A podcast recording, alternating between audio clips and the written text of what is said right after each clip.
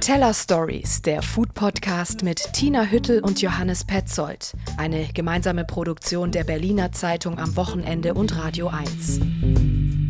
Willkommen zu den Teller Stories, Tina. Du hast mir einen Instagram-Post geschickt mit einem Bild von Leonardo DiCaprio mit Zitat, der soll nämlich gesagt haben, wenn du es schaffst, alleine essen zu gehen, alleine ins Kino zu gehen, dann kannst du alles in deinem Leben erreichen. da muss ich lachen, Leo, Leo.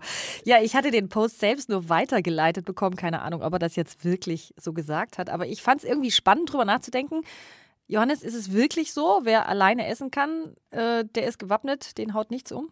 Ja, also schon eine sehr fundamentale Aussage. Deswegen hat mich dieses Statement auch zu meinen heutigen tiefe Teller inspiriert. Das Thema also alleine essen gehen. Tina, natürlich Frage an dich. Gehst du gerne alleine essen? Äh, Frage an dich, abends oder mittags? Denn ich finde, das ist ein ziemlicher Unterschied. Ja, also ich würde jetzt schon denken, so richtig. Jetzt nicht so einen schnellen Imbiss, ein schnelles Lunch, das meine ich nicht. Ja, weil mittags gehe ich tatsächlich ganz häufig allein. Also allein mit Laptop, me and myself sozusagen, weil ich tatsächlich auch gerne im Café oder auch mal in so einem Lunchladen arbeite. Aber jetzt abends, so mehrere Stunden, mehrere Gänge, alleine, das passiert doch eher selten. Also ich habe da schon lieber jemanden dabei, auch äh, allein schon, um Verschiedenes zu bestellen und dann auch irgendwie auszuprobieren. Also die Bandbreite ist dann natürlich größer beim Klar. Testen.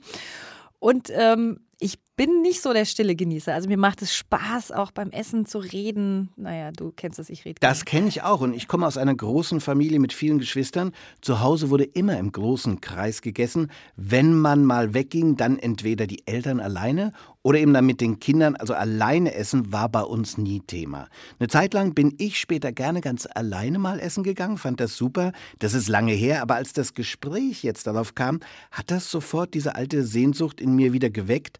Abschalten, Essen genießen, mal so ganz ohne Ablenkung. Du hast auf jeden Fall recht, die Konzentration ist höher, aber für mich der Genuss nicht. Also ich teste gelegentlich tatsächlich auch Restaurant, also für Restaurantführer und da bin ich auch das ein oder andere Mal schon alleine essen gegangen. Also ich erinnere mich, das letzte Mal waren es dreieinhalb Stunden, acht Gänge in einem Ein-Sterne-Restaurant und ich muss gestehen, ich fühlte mich wie ausgestellt. Wie ausgestellt? Warum das? Naja, weil mich diese ganze Crew wirklich beobachtet hat. Also die waren total misstrauisch. Ne? Allein ist halt immer verdächtig. Also ein Gast alleine, da ist die Angst der Gastronomen, oh mein Gott, ein Tester. Okay, was machst du dann auf deiner Seite damit? Ja, also ich versuche mich so normal, wie es geht, zu verhalten. Aber es ist gar nicht so einfach, wenn man so angestarrt wird. Ich habe mir ein Buch mitgenommen, habe dann gelegentlich auch nochmal die eine oder andere Seite zwischen den Gängen äh, gelesen. Aber ich äh, bin ja dann tatsächlich in der Arbeit. Also währenddessen ist es ja Arbeit und das ist schon krass, weil diese Teller auch so komplex sind. Zum Glück inzwischen Fotos kurz machen vom Teller, machen viele andere Gäste. Also Food Porn ist ja inzwischen okay, Ja, fällt man nicht sofort auf als, als Tester.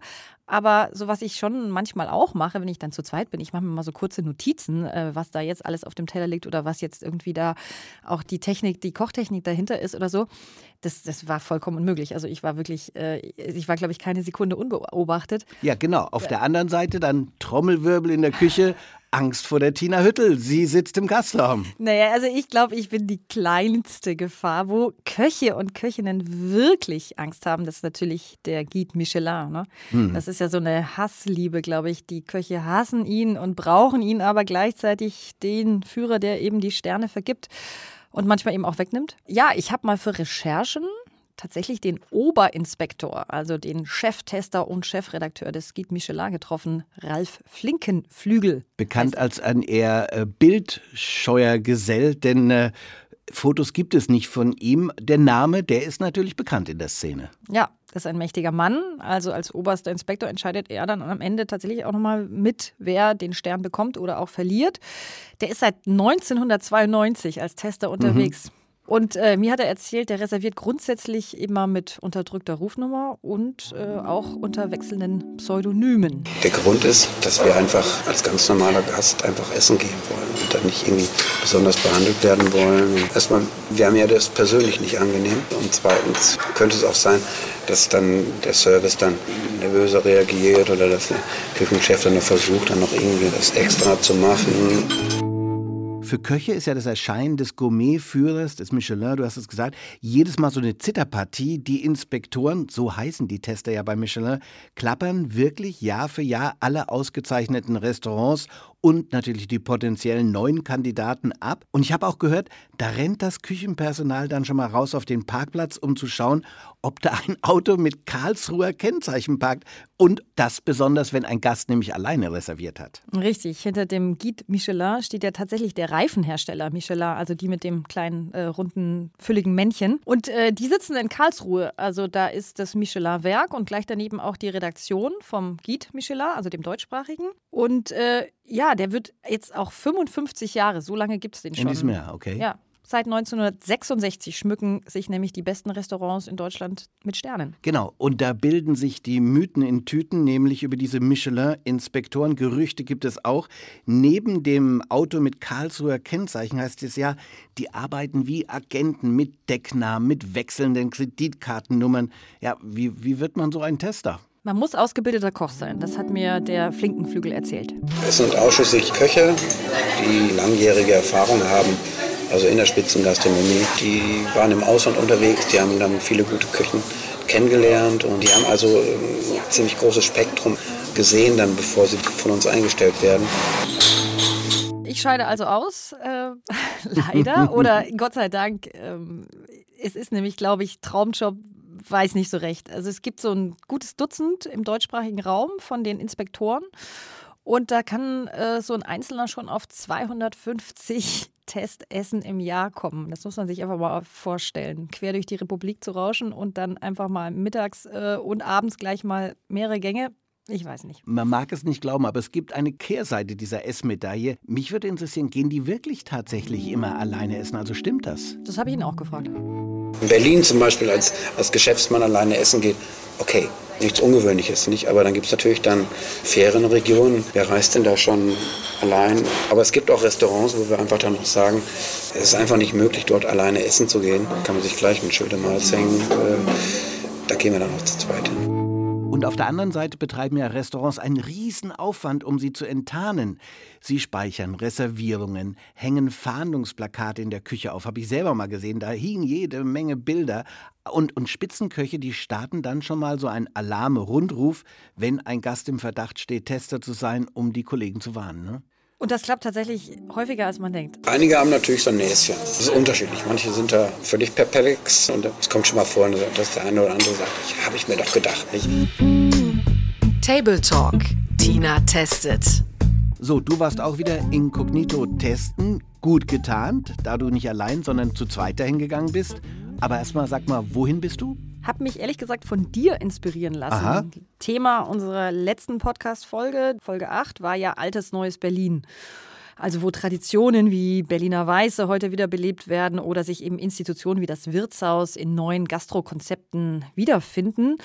Und ähm, da bin ich in eine 160 Jahre alte Apotheke gegangen. Ja, jetzt weiß ich ja schon, immer wenn du kommst, lasse ich mir deinen Impfpass zeigen. Du bist doppelt geimpft, bevor du in mein Podcaststudio kommst. Nein, Scherz beiseite, ich bin auch doppelt geimpft. Also das kann nicht der Grund für die Apotheke gewesen sein. Du warst im Ora, ich weiß es ja schon, du hast es mir gesagt, am Oranienplatz ich war da noch nie essen. Ich habe aber mal reingeschaut und muss sagen, ein wunderschönes Restaurant. Ja, richtig. Es ist erstaunlich. Also ähm, eine ehemalige Apotheke 1860 erbaut und fast noch original erhalten. Also es sieht wirklich aus, wenn man da drin sitzt, als könnte geradewegs der Bote von äh, Kaiser Friedrich Wilhelm hereinspazieren.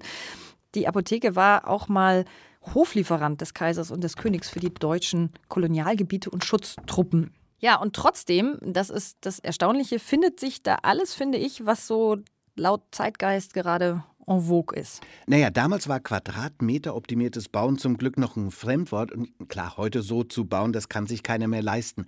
Wie gesagt, ich habe es mir ja schon mal angeschaut.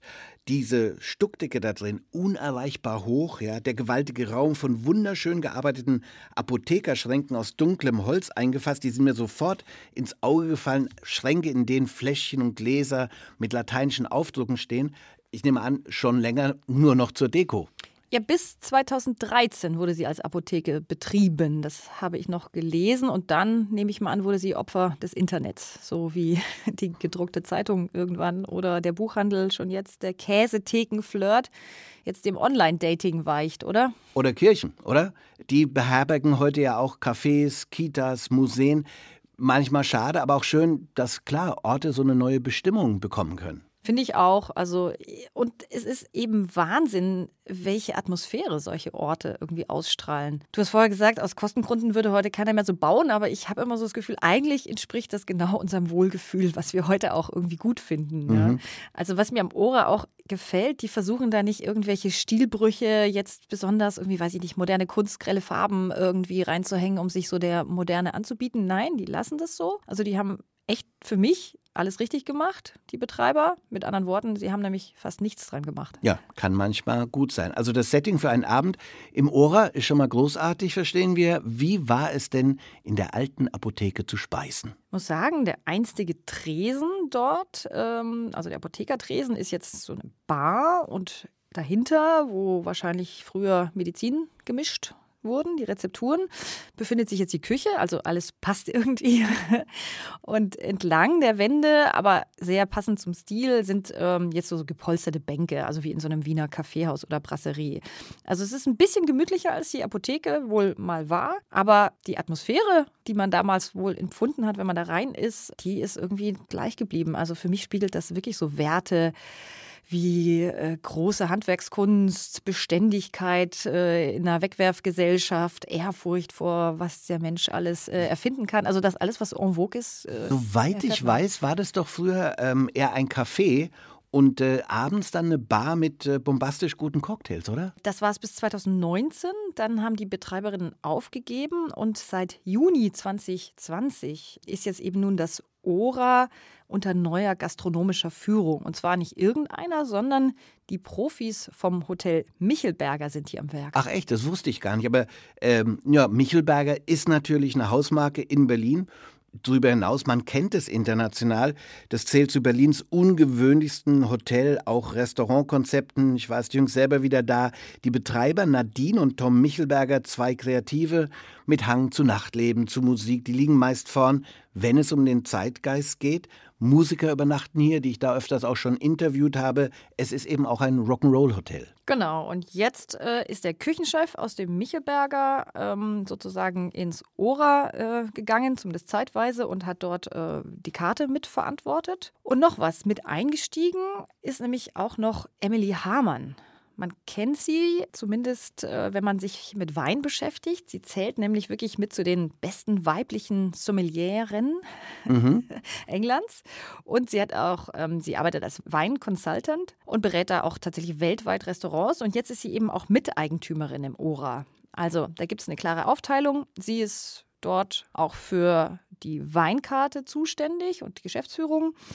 Und äh, das Schöne ist, sie ist wirklich undogmatisch in ihrer Weinkarte. Also ich habe da mal durchgeblättert, da äh, gibt es jetzt nicht nur Naturweine, also klar, biodynamisch, natural, Orange Wines sind drauf, aber auch irgendwie ein australischer Pinot Noir äh, weit angereist äh, aus der Weinregion Gippsland.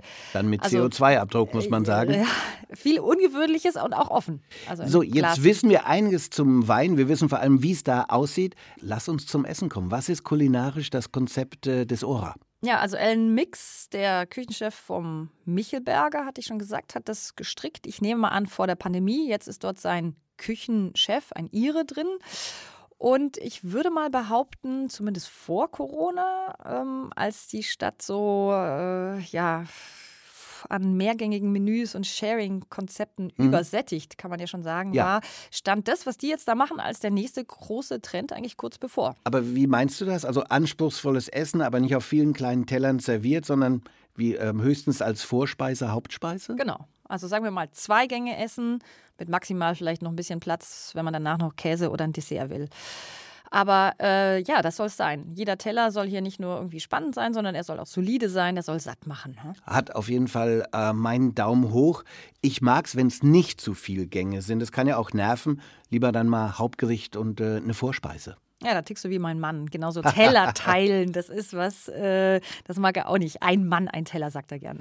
Also ich bin äh, eher der Ein Mann, ein Teller, viele Gabeln, aber äh, ich kann den Ansatz von deinem Mann respektieren. Ein Mann mit Prinzipien. Also auch wenn nach dem Lockdown vielleicht diese Lust am bisschen unprätentiösen, von Hausmannskost inspirierten Essen würde ich sagen, ein bisschen zurückgegangen ist, glaube ich doch, das Konzept äh, ist weiter eine Marktlücke unter den Restaurants, die also auch Ambitionen haben, sage ich mal, wirklich gutes Ja, aber ist es denn so aufgegangen, dieses äh, Konzept? Was habt ihr denn gegessen? Ich fange mal bei der Vorspeise an. Also man hat ungefähr drei bis vier Vorspeisen, ähm, die wechseln häufig eben auch echt nach Verfügbarkeit, was die Küche, die arbeitet mit vielen kleineren Lieferanten und auch Höfen zusammen, also was sie da hat. Und ähm, ich habe als Vorspeise eine Pasta bestellt und mein Mann einen Tomaten-Melonensalat mit Feigenblütenöl. Und ähm, der klang so wunderschön, weil der auch noch Wildblumen äh, dazu hatte. Aber ich muss sagen, meine Papadelle haben ganz klar irgendwie abgeräumt. Also die waren wirklich wunderbar. Das waren so flutschige, breite Nudeln, hausgemacht, äh, die schon ohne Sugo, weißt du, wirklich wie, also nach was schmeckten. Und dazu gab es so ähm, Wurzelgemüse und zerfallene Rinderbäckchen. Das war so in einer sämigen Soße ähm, verkocht und die war wiederum so ein bisschen aufgelockert mit so einer leicht zitronigen Parmesancreme. Ich merke mir auf jeden Fall flutschige, breite Nudeln. Das klingt alles nach richtigem Soul oder Comfort Food. Lass mich raten. Ähm, Im Zweifelsfall hättest du dir gerne noch größere Portionen gewünscht, oder? Du kennst mich einfach inzwischen zu gut. Ja, dazu mal mein Mann auch noch mit aß, weil der war von diesem Tomaten-Melonensalat, der war ein bisschen enttäuscht. Also zum einen fehlten den Tomaten aromatisch wirklich der Wumms. Also obwohl das waren schon so verschiedene kleinwüchsige Sorten, aber die waren irgendwie blass, die waren auch nicht mariniert, die waren nicht dehydriert oder sonst irgendwie veredelt. Und auch das Dressing war so ein bisschen wässrig. Also das Feigenblütenöl war spannend und diese Wildkräuter und Wildblumen waren toll, aber na, so ganz der Bringer war diese Vorspeise nicht. Aber meine Pasta. Und mein Hauptgericht, das war auch toll. Also ich habe eine gebackene Scholle mit Blumenkohl, Haselnuss und Kapern gegessen. Mhm. Und da waren auch so verschiedene Konsistenzen. Einmal gab es diesen Blumenkohl noch so bissfest und so säuerlich mariniert. Und dann gab es dazu aber auch noch so eine Blumenkohl-Haselnuss-Creme, so eine äh, weiche, mit so Röstaromen von crunchigen Nüssen, frittierten Kapern und noch so mit brauner Butter. Wehmutstropfen, das Stückchen der Scholle, das war noch mit an der Gräte fest, war mhm. echt arg klein. Also der Fisch war eher ein Fischlein. Sein Hauptgericht von deinem Mann, war das wenigstens dann nach dem Motto, ein Mann, ein Teller? Nein, leider auch nicht. Sein Hauptgericht war als gegrilltes Hähnchen angekündigt und dann echt nur so ein magerer Schenkel. Also ich, ich habe tatsächlich auch noch mal nachgehört von anderen Freunden, die essen waren. Da war das wieder eine große, also ein größerer Schenkel und eine größere Portion. Vielleicht hatten wir einfach nur Pech, passiert ja auch. Mhm. Aber der war auch so ein bisschen ähm, trocken und hatte nicht jetzt die krosse Haut. Also loben will ich, er war echt gut kombiniert mit so kleinen, fantastisch aromatischen Pfifferlingen und so einer cremigen Polenta. Ja, aber das hilft dann nicht, wenn einen die Portionsgröße ärgert. Armer Tinermann, äh, wahrscheinlich beim Testen hast du ihm dann auch noch das letzte bisschen äh, weggegessen, oder? Ja, gut, das ist der Deal mit meinem Job. Er darf mitgehen, aber dafür darf ich von seinem Teller essen. Dafür war das Dessert dann äh, richtig toll und das war auch nötig. Ein sehr guter Reispudding mit pochierten Feigen und Rotwein das hat dann schon was Weihnachtliches gehabt und damit war die Stimmung dann auch wieder versöhnlich. Genau, versöhnliche Stimmung, die ich jetzt mal so zusammenfasse, Tina. Ora, neues Konzept, weniger ist mehr. Da äh, habe ich dich, glaube ich, richtig verstanden. Um wirklich das nächste große Ding zu werden, sollten die Portionen ein bisschen größer werden. Im heutigen Coffee Break haben wir Cynthia Bakomi zu Gast sicher in Berlin, aber auch über die Hauptstadt hinaus die bekannteste Bäckerin. Ja, Beiname Baking Queen. Zu Recht auf Englisch, denn äh, Cynthia Bacconi ist Amerikanerin, kam Mitte der 80er nach Berlin, Anfang der 90er begann ihre Karriere als Bäckerin, eine Leidenschaft noch aus ihrer Kindheit. Inzwischen schreibt die Baking Queen an ihrem neunten Backbuch, muss man sich mal vorstellen. In jedem Backbuch ähm, so um die 70 bis 80 Rezepte macht. Ja, war das schnell Kopfrechnen, sagen wir mal 900. Sagen wir 900 und ziehen nochmal 80 ab, auf jeden Fall. Und zu erwähnen ist auch ihre Bäckerei Bakomis in Kreuzberg ist die Anlaufstelle für New York Cheesecake. Und das zweite Geschäft nahe den Hackischen Höfen, das hat sie nun nach dem Lockdown aufgegeben. Schade, also ich habe da wirklich viele Erinnerungen, weil es war das also wirklich erste Café hier in dem Ostteil von Berlin, wo es einfach tolle, tolle Backwaren gab. Noch ein Fun Fact von äh, Cynthia Bakomi, das hat sie mir selber mal erzählt. Sie hat nämlich an der Columbia University in New York Philosophie und Geisteswissenschaften studiert, mehr oder weniger zur gleichen Zeit wie ein gewisser Barack Obama. Die haben sogar einen gemeinsamen guten Freund richtig getroffen, hat sie mir gesagt, haben sie sich aber nie. Coffee Break. Köche und Köchinnen antworten.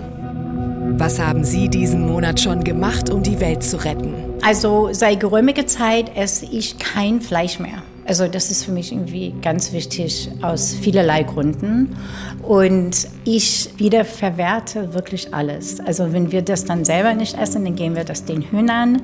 Ich verzichte wirklich auf Plastik. Also das, was man, und wenn ich Plastik habe, das sind Ziploc-Tüten, die ich jahrelang nehme, so muss ich ganz ehrlich sagen, weil ich immer reisen muss mit halt Zutaten und mit Teig und alles. Was wäre aus Ihnen geworden, wenn nicht Koch oder Köchin? Und ich denke, ich wäre ein Coach geworden, weil ich sehr gerne Leute motiviere und, und inspiriere und weil ich auch sehr gerne Leute unterstützen dass sie das selber finden, wo sie ihre Inspiration und Motivation herhaben. Kochen Sie lieber selbst oder bestellen Sie lieber Essen? Also ganz ehrlich, ich koche wirklich wahnsinnig gerne. Also ich meine, ich finde auch für uns das Erlebnis Essen zu gehen ist nicht mehr wie es, wie es vielleicht vor einigen Jahren war. Und ich habe sehr gut und sehr gerne äh, Restaurants in London besucht und in Paris und in Dubai und sonst wo. Aber ehrlich gesagt, ich koche am liebsten selber. Was war Ihre größte Katastrophe in der Küche? Ich habe beim sechsten Buch habe ich angefangen, auch glutenfrei zu probieren, glutenfrei zu backen. Das ist wie ein Maler mit ganz neuen Pigmente und ich konnte nicht so richtig einschätzen, wie, wie schmeckt das, wie reagiert das mit den anderen Zutaten. Ich musste das tatsächlich damals wegschmeißen. Ich glaube, die Hühner hätten das auch nicht gegessen. Wichtigster Ratschlag vom Profi an die Hobbyköche? Das ist wichtig, das ist immer wie ein Haus zu bauen. Und man hat, man kann nicht einfach fünf Zutaten nehmen und die zusammenschmeißen, sondern man, man baut das auf, ob das eine Suppe oder eine Soße oder ein Teig oder was das ist. Und auf die Temperatur der Zutaten, vor allem beim Backen, darauf kommt es an, ganz oft, ob ähm, die Zutaten kalt sein sollen oder alle Raumtemperatur haben sollen. Umso mehr man das macht, desto besser wird man, wenn man ein bisschen selbstkritisch bleibt. Für wen möchten Sie einmal kochen? Ich würde wahnsinnig gerne für Michelle Obama. Ich finde sie eine ganz tolle Frau. Ich finde sie wirklich grandios. Die fehlt uns jetzt in der, ähm, im Weißen Haus. Und wer soll einmal für Sie kochen? Äh, Michelle könnte auch für mich mal kochen oder backen, warum auch nicht? Bestes Gericht Ihrer Kindheit? Bestes Gericht meiner Kindheit ist sicherlich Chocolate Chip Cookies. Die haben mich mein ganzes Leben lang geprägt. Ob das irgendwie ein klassisches Rezept oder ob das eingedeutscht ist oder ob das vegan ist oder glutenfrei. Ich kannte das Rezept auswendig, als ich drei Jahre alt war. Es war auf der Rückseite von einer Packung von so Stückchen von Schokolade. Bei welchem Konzert hätten Sie gerne den Imbissstand geschmissen und was dabei verkauft? Wir haben damals die Rolling Stones beliefert sogar, ja. Als die im Olympic-Stadion. Manchmal habe ich wirklich Angst gehabt, ans Telefon zu gehen. Also, weil ich wusste nie, oh Gott, what, what is it this time? Und das war jemand, der irgendwie ganz viel Gebäck bestellt hat. Die waren aber sehr kryptisch am Telefon. Ich dachte, okay. Und dann, wir mussten das irgendwie da und dahin liefern, zu dem Zeitpunkt. Und dann haben wir gesagt, oh my God, it's the Rolling Stones. Bester Song zum Kochen. Also wenn ich unter sehr viel Druck stehe, dann ist es wirklich elektronisches Musik. Also es ist wirklich so, nee, nee, nee, nee, nee, und ich mache weiter, weiter, weiter. Aber ansonsten, ich liebe auch Bach, ich liebe Motown. Also es kommt darauf an, auf die Tageszeit, auf das Gericht. Woran merken Sie Ihr Alter? Im besten Fall ist es, weil ich viel Erfahrung habe und ich erkenne super schnell, worum es geht. Wirklich halt, zack, zack, zack, okay, ich sehe das jetzt. Und im schlimmsten Fall ist es, dass ich Sachen einfach vergesse. Wofür sind Sie am dankbarsten? Ich bin auf jeden Fall jeden Tag dafür dankbar, dass ich das immer noch liebe, dass ich mich immer noch sehr inspiriert fühle und dass ich eine gewisse Neugier habe und dass ich auch bereit bin, neue Sachen zu entwickeln und auszuprobieren und manchmal flach zu fallen und trotzdem dran zu bleiben. Das finde ich ganz toll. Wie würden Freunde Sie in drei Worten beschreiben? Präzis, herzlich, ähm, lustig. Wenn Sie morgen mit einer zusätzlichen Fähigkeit oder Eigenschaft aufwachen könnten, welche wäre das? Ich würde sehr gerne sehr gut singen können, was ich leider nicht kann. Ich stelle mir, das macht so viel Spaß, so toll singen zu können. Aber mir fehlt das. Ich kann das leider so nicht. Coffee Break. Köche und Köchinnen antworten. Cynthia Bakomi im Coffee Break bei den Teller Stories. Sie kann vielleicht nicht so gut singen, aber wieder ein Fun Fact: Sie kann tanzen. Die kam nämlich Mitte der 80er Jahre als gelernte Tänzerin nach Berlin und die Laufbahn als Bäckerin begann erst, als sie Mutter wurde und das mit dem Tanzen irgendwann nicht mehr so richtig zusammenging. Und nun zu den tiefen Tellern und der Einsamkeit. Wir haben es angekündigt. Es geht heute ums Alleineessen. Ich bin wirklich gespannt, Johannes, was du jetzt rausgefunden hast. Ob der, der es alleine mit sich am Tisch aushält, auch wirklich alles im Leben wuppen kann. Tiefe Teller. Johannes geht den Dingen auf den Grund. Wir haben eingangs gehört den Satz von Leonardo DiCaprio. If you have the power to eat alone at a restaurant or sit alone at a cinema hall, then you can do anything in your life. Ach ja, macht das Alleineessen, mich alleine hinzusetzen, mich zu einem besseren Lebenskünstler? Ich muss sagen, der Gedanke, alleine zu essen, hat mich sofort interessiert. Findet man vielleicht eine Ruhe, die man sonst in unserer hektischen Zeit nicht hat? Schmeckt das vielleicht anders dann? Gehen wir zunächst an den Ort, wo beim Essen immer alles anfängt. In die Küche. Ich habe mich kürzlich mit Sebastian Junge unterhalten dürfen, Chefkoch, Inhaber vom Restaurant Wolfsjung in Hamburg. Köche gehen ja in ihrer knappen Freizeit viel essen schauen, was die Kollegen auf den Tisch zaubern. Allein oder lieber zusammen mit anderen Köchen, frage ich Sebastian Junge. Ich gehe auf jeden Fall auch gerne alleine essen, um mich auch ganz dem äh, Essen zu widmen, um einfach doch mal die Ruhe zu genießen und mit einem Buch in der Hand äh, zwischen den Gängen irgendwie ein bisschen Kraft zu tanken. Einzelne Gäste bei uns sind wir natürlich erstmal immer potenziell als Tester. Das ist ganz ehrlich, dass wir da erstmal kritisch gucken und äh, beäugen, wer könnte sein. Sebastian Junge findet mit einem Buch in der Hand auf dem Tisch das tolle Essen eines Koch gelegen, also wirklich Ruhe. Ein Gast, der allein am Tisch sitzt, halbiert natürlich den Umsatz für sein Restaurant an einem Zweiertisch. Aber er ist manchmal auch ein spezieller Gast. Wenn wir ihn als Tester ausmachen, dann ähm, steigt höchstens ein bisschen das Anspannungslevel, aber es wird das gleiche Programm abgefahren wie für alle anderen, weil auch dann natürlich ein aufmerksamer Esser betrachtet schon, ist da was, wird mir was anderes serviert als den anderen. Gerade wenn man alleine ist, hat man die Aufmerksamkeit, durch den Gastraum zu gucken. Betrachten wir noch einmal diesen speziellen Gast, den Tester. Der Restaurantkritiker im Film Ratatouille, der schlecht gelaunt im Restaurant sitzt. Ängstlich beäugt aus Küche und vom Personal. Naja, sagt Stefan Elfenbein, Essensjournalist für das Magazin Feinschmecker, dessen zweite Heimat New York ist und der da oft und gut gelaunt sich aufs Essen alleine freut. Nun, ich muss in meinem Beruf oft alleine essen gehen. Äh, in New York sitzt man da an der Bar. Es gibt den Bar Trazen, wo natürlich der Bartender alle unterhält. Also für mich ist alleine Essen wie ein Theater. Da zu sitzen und, und einfach zu beobachten, es entspannt mich. Ich will mich auf auch das Essen konzentrieren. Äh, also ich, ich genieße es einfach tatsächlich alleine da zu sein, weil ich optisch mit Geruch und mit, mit Zunge alles auf einmal wahrnehmen kann und nichts ablenkt. Aha, Stefan Elfenbein nimmt das Essen anders wahr, intensiver. In Japan soll es eine eigene Kultur für Alleineesser geben. Dagmar Maas hat jahrelang dort gelebt. Ihr Geschäft an der Potsdamer Straße, Nihon Mono, hat sich auf japanische Esskultur spezialisiert.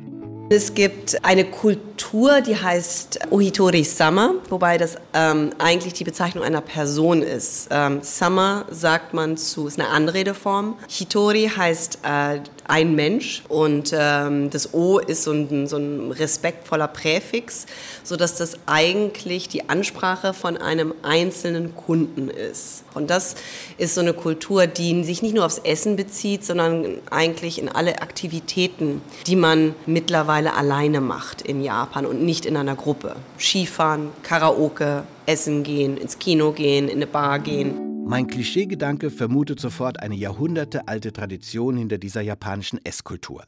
Die Antwort, die mir Dagmar Maas gibt, ist viel pragmatischer. 35 Prozent der japanischen Haushalte sind inzwischen Single-Haushalte. Tendenz stark steigend. Die japanischen Restaurants haben sich auf die Alleinesser eingestellt. Das Setup in, in, in vielen Restaurants ist ja so, dass es eher so an eine Bar erinnert. Da ähm, sitzt man so schön wie äh, die Perlen auf der Schnur, ähm, einer nach neben dem anderen. Häufig schaut man in die Küche rein, ob das ein Rahmenlokal ist, da ist das ganz häufig zu sehen. Das heißt, man kann mit seinem Nachbarn durchaus reden, man muss aber nicht. Wenn man das nicht möchte, ähm, sondern gerade für sich sein mag, dann kann man das aber genauso sein. Man ist da nicht unhöflich. Das geht dann so ein bisschen von beiden letztendlich aus. Damit sich der Gast nicht alleine fühlt, haben einige Restaurants ein Gegenüber eingeführt. Ein Stofftier, mannsgroß, man nennt sie Mumis, eine Art riesiges Nilpferd, entlehnt finnischen Comicwesen. Das hört sich so ein bisschen traurig an. Ein Stofftier ersetzt die Unterhaltung? Ja und nein, sagt Dagmar Maas. Es ist aber schon so, dass der Japaner ja vielen Dingen großen Respekt und Wertschätzung entgegenbringt. Das heißt auch, dass wenn ich dann essen gehe, ich auch dem Essen durchaus und durchaus auch mir eine Wertschätzung entgegenbringe, dass ich nicht nur das pragmatische Hungerstillen in den Vordergrund stelle, sondern dass wenn ich essen gehe, auch das Essen als solches genieße, zelebriere und dass es schön ist, auch sich in, ein, in, ein, in einem schönen Restaurant, in einem außergewöhnlichen Restaurant essen zu gehen, auch wenn man alleine ist. Also, alleine essen kann notgedrungen stattfinden. Es ist natürlich Teil unserer Schnellimbisskultur. Professionelle Restaurantbesucher wie Stefan Elfenbein verbinden Arbeit und Kennenlernen bei so einem Essen. Ich muss sagen, wirklich spannend. Ein bisschen habe ich jetzt auch Lust bekommen, mal alleine essen zu gehen. Heißt ja nicht, dass ich nicht weiterhin überwiegend in Gesellschaft essen gehen werde. Das eine muss das andere nicht ausschließen. So verstehe ich jedenfalls das Schlusswort vom Hamburger Koch Sebastian Junge. Ich sag mal, Essen, Essen an sich ist natürlich eine kulturelle Zusammenkunft, ein kultureller Akt, aber Esskultur und ähm, Genusskultur und das auch als Kunst zu betrachten, kann man eben auch ganz gut alleine genießen. Es gibt ja auch, äh, auch Museen werden ja durchaus alleine besucht. Teller Stories. Gutes Essen beginnt im Kopf. So viel zum Alleineessen. Was mich interessiert, Tina, wenn du jetzt drei Restaurants im Kopf hast in Berlin, wo du mal nicht mit Mann oder mit mir natürlich hingehst, sondern alleine, welche drei Restaurants hättest du da im Sinn? Johannes, genau die Lieblingsfrage an die Kritikerin. So ähnlich wie die nach dem besten Restaurant mhm. überhaupt. Ne? Ach, schwer. Gibt es natürlich nicht, ist immer stimmungsabhängig. Also gut, wenn ich jetzt alleine gehe, muss es für mich auf jeden Fall was sein, wo es so eine warme, herzliche Atmosphäre gibt. Es soll nichts Reduziertes, nichts Minimalistisches sein. Also ich denke, so eine Brasserie ist gut oder irgendwas, wo es so Bänke, Polster gibt und was zu gucken, vielleicht eine Bücherwand, Pflanzen, was auch immer.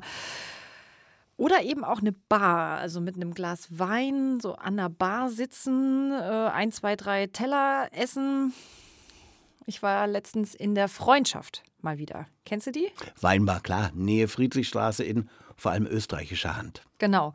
Es ist ein riesiger runder Tresen in dem einen Raum, in dem großen, in dem Hauptraum. Da gibt es auch keine einzelnen Tische. Also man würde sich da auch nicht komisch fühlen, dass man alleine am Tisch sitzt. Man sitzt da an dem Tresen und guckt sozusagen in die Mitte, wo der Sommelier ja äh, hin und her wetzt.